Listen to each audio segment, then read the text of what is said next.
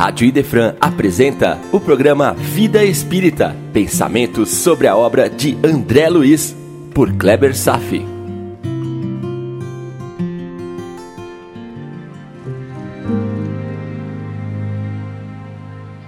Olá, amigos, tudo bem? Trata-se de um capítulo triste, pois o novo amigo, o ministro Benevenuto da Regeneração, nos traz esclarecimentos que evidenciam um nível de moralidade ainda primário da humanidade. André Luiz anda bastante animado e pretendia continuar sua dura jornada de trabalhos, mas foi aconselhado por Tobias a não se precipitar muito, conservar suas energias, pois não faltariam muitas outras oportunidades de trabalho. Foi então que saiu ao encontro de Lísias e, por seu convite, foi conhecer o ministro Benevenuto. Encontraram ele em conversação com diversos amigos e o assunto girava em torno do ambiente da guerra. O tom sobre a situação do ambiente espiritual da guerra era grave. E as imagens de um teor indescritível, requerendo dos trabalhadores espirituais um enorme preparo, ao ponto que, para a comissão dirigida pelo ministro, fossem apenas designadas as tarefas de observação e aprendizado. Afinal, apenas espíritos com grande preparo mental e emocional conseguiam trabalhar diretamente com o um amparo em meio a um ambiente infernal sem risco de falharem. Um ambiente que exala uma atmosfera asfixiante, saturada de vibrações destruidoras. Imagine como deve parecer tal ambiente. Imaginem que porte o moral dos espíritos assistentes diante de tanta barbárie e mantendo uma permanente atitude de serenidade sem cair em desequilíbrio. E não fala apenas sobre as imagens que vemos nos campos de guerra, mas também nas imagens paralelas no mundo invisível a nós, se desdobrando em dantescas apresentações. Se o homem pudesse imaginar todos os desdobramentos da vida após a morte, não teria capacidade de suportar tamanho impacto. Pois não é somente a devassidão do ambiente, com milhares de espíritos em verdadeiro estado catatônico, sem entender muito bem o que lhe ocorre, a gritar, a perambular a esmo como zumbis. Também me refiro aos recém-desencarnados, à mercê de uma verdadeira legião de espíritos infernais, disputando despojos, em atitudes vampirescas, na insânia busca das energias vitais dos recém-desencarnados, sugando as suas reservas vitais, um após o outro, entre um frenesi coletivo e os lamentos e gemidos dos sofredores. E esse verdadeiro quadro de terror produzindo uma zona pestilencial, dificultando a respiração energética dos trabalhadores. Imaginem tudo isso.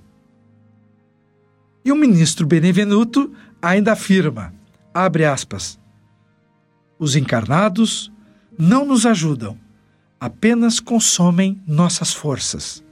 Fecha aspas. E adiante também salienta, abre aspas, nunca, como na guerra, evidencia o espírito humano a condição de alma decaída, apresentando características diabólicas. Fecha aspas. Mas o que é tudo isso, meus amigos? O que vocês acham que aconteceria hoje em dia se nossa sociedade novamente entrasse em guerra? Vivemos num mundo equilibrado, num fio de navalha das relações. Mantemos um verniz de conduta social muito tênue, mas que, pelo mínimo estímulo de crise, poderia esfacelar e deflagrar o bárbaro que ainda pulsa dentro da maioria dos homens. Ainda vemos seres humanos ateando fogo em mendigos na rua.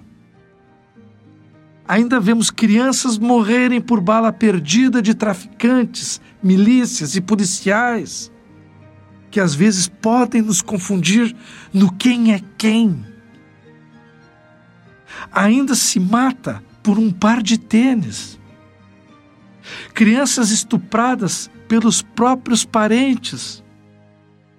Ainda estamos muito próximos do império da barbárie. Amigos, qual é o preparo espiritual da nossa civilização moderna? Parece grande, mas da boca para fora. Ainda somos ignorantes sobre as verdades eternas.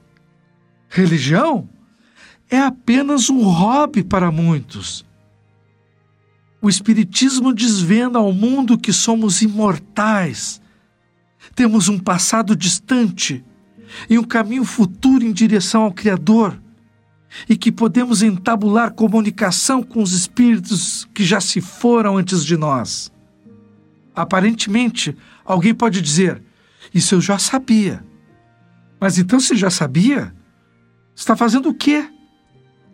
Todas as religiões na história da humanidade, desde as primeiras oriundas da cultura indiana, depois a egípcia, difundindo-se pela Europa, incluindo o cristianismo emergente, apresentaram em suas profundas bases os mesmos conceitos que a doutrina espírita. Quais conceitos? Há um Deus único, existe vida após a morte, reencarnamos através do tempo até o momento em que a nossa alma viverá apenas dentro dos limites das leis naturais divinas, sem desvios, e que podemos nos comunicar com os mortos. Viram? Espiritismo não é inédito. Mas qual é a diferença agora com o Espiritismo? É que agora este conhecimento é difundido para todos os homens e não apenas para os iniciados. Agora, nós temos acesso ao conhecimento que por milênios e milênios ficou escondido para a minoria, dentro de uma fumaça mística acessível a muito poucos, chamados os iniciados. Mas principalmente, o conhecimento recebe aval da universalidade o conhecimento espírita recebe aval da universalidade, ou seja, muitos espíritos diferentes, enviando mensagens por muitos médios diferentes.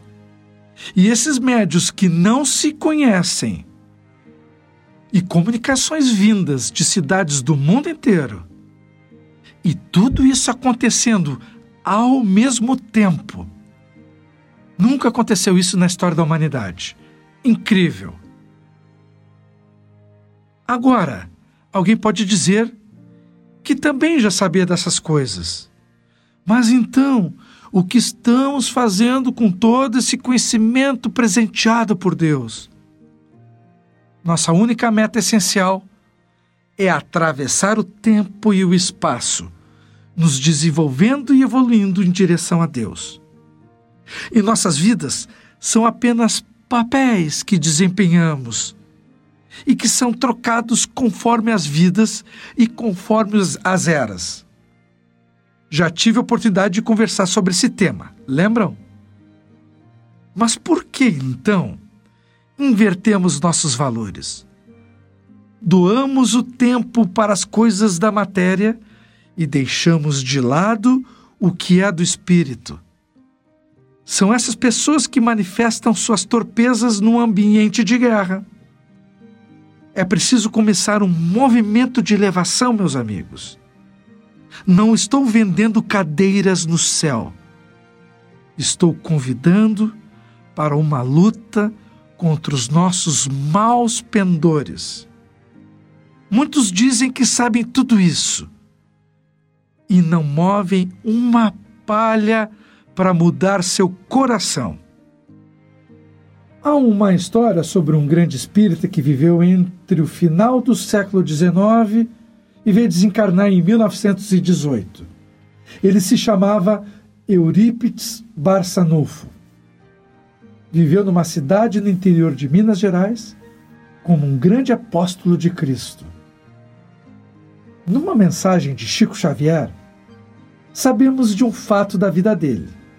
Quando num certo dia Eurípides Barçanufo se desdobrou, saiu de seu corpo como alma errante e voou aos céus, e foi subindo e subindo, até chegar numa região celestial, com imagens campestres. Lá, ele seguiu caminhando e se deparou com um homem sentado. Se aproximou e identificou estar diante de Jesus. Imagine a envergadura moral de Eurípides Barçanufo. Ele estava diante de Jesus. Diante de Jesus, ele se curvou em reverência e viu que Jesus chorava. E perguntou ao mestre: Por que choras? E não houve resposta. Quando questionou, Será porque os homens te esqueceram? Foi então que Jesus respondeu ao Eurípides: Não choro por aqueles que me esqueceram, mas por aqueles que conhecem o Evangelho, mas não vivem os seus preceitos. É disso que eu estou falando. Hoje temos com a doutrina espírita todas as explicações. Temos as maiores respostas sobre nossa natureza, de onde viemos e para onde vamos. Temos o consolo de sabermos que não seremos destruídos pelo nada fatalista dos materialistas. Estamos aprendendo todos os dias com os grandes guias da humanidade mesmo assim, dedicamos pouco tempo à prática desses ensinamentos. Estamos aprendendo o Evangelho, mas sem tempo para a prática de suas normativas. Por isso, Jesus chora por nós. E por isso, o homem ainda consegue criar um ambiente infernal diante das catástrofes coletivas como numa guerra, a criar uma atmosfera pestilenta, fruto de nossas próprias emanações mentais. Ainda criamos umbrais, criamos regiões abismais. Meus amigos, até quando? O que nos falta para iniciarmos nossa revolução interior? É o que o ministro Benevenuto responde. Abre aspas. Falta de preparação religiosa, meus amigos. Não basta ao homem a inteligência apurado. É-lhe necessário iluminar raciocínios para a vida eterna. E aqui quero seguir com as palavras dele. Abre aspas. O Espiritismo é a nossa grande esperança e por todos os títulos é o consolador da humanidade encarnada.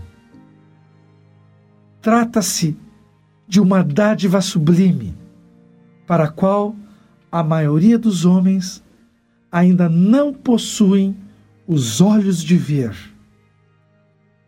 Esmagadora percentagem dos aprendizes novos aproxima-se dessa fonte divina a copiar antigos vícios religiosos. Querem receber proveitos, mas não dispõem a dar coisa alguma de si mesmos. Invocam a verdade, mas não caminham ao encontro dela. Nós outros vivemos à procura de homens espiritualizados para o trabalho sério. Fecha aspas. Nesse sentido, faço menção a Emmanuel, nesse mesmo livro, Nosso Lar, no seu prefácio, no último parágrafo. Leiam lá, eu vou ler aqui, que ele diz, abre aspas. Precisamos, em verdade, do espiritismo e do espiritualismo, mas muito mais de espiritualidade. Fecha aspas. É isso, meus amigos. Precisamos mais espiritualidade, um compromisso com o nosso coração. Estamos bem adiantados em inteligência, mas carentes de moral. Espiritualidade não é uma revolução coletiva. Não reunimos pessoas para mudança de comportamento e nem reunimos pessoas para mudança de sentimentos espiritualizantes. Esse é um compromisso individual. É você em parceria com um mestre. O resultado evolutivo global será efetivo quando homem a homem se processar tal revolução. O que estamos fazendo dos tesouros da alma? Estamos fazendo Jesus chorar? Precisamos de um basta. O ministro Benevenuto está falando sobre isso. É exatamente sobre isso que se trata o capítulo. Aparentemente, é sobre a descrição do ambiente de guerra. No entanto, esse ambiente de guerra somente existe porque a humanidade está desviada de seu caminho original. Temos a melhor receita em nossas mãos. Busquemos mais boa vontade em trabalharmos nosso psiquismo, não somente por nós, mas pelo mundo e principalmente por Deus.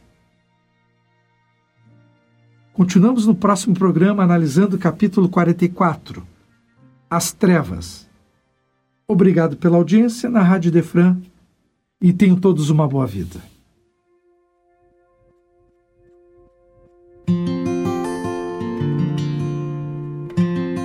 A Rádio Idefran apresentou o programa Vida Espírita, por Kleber Safi.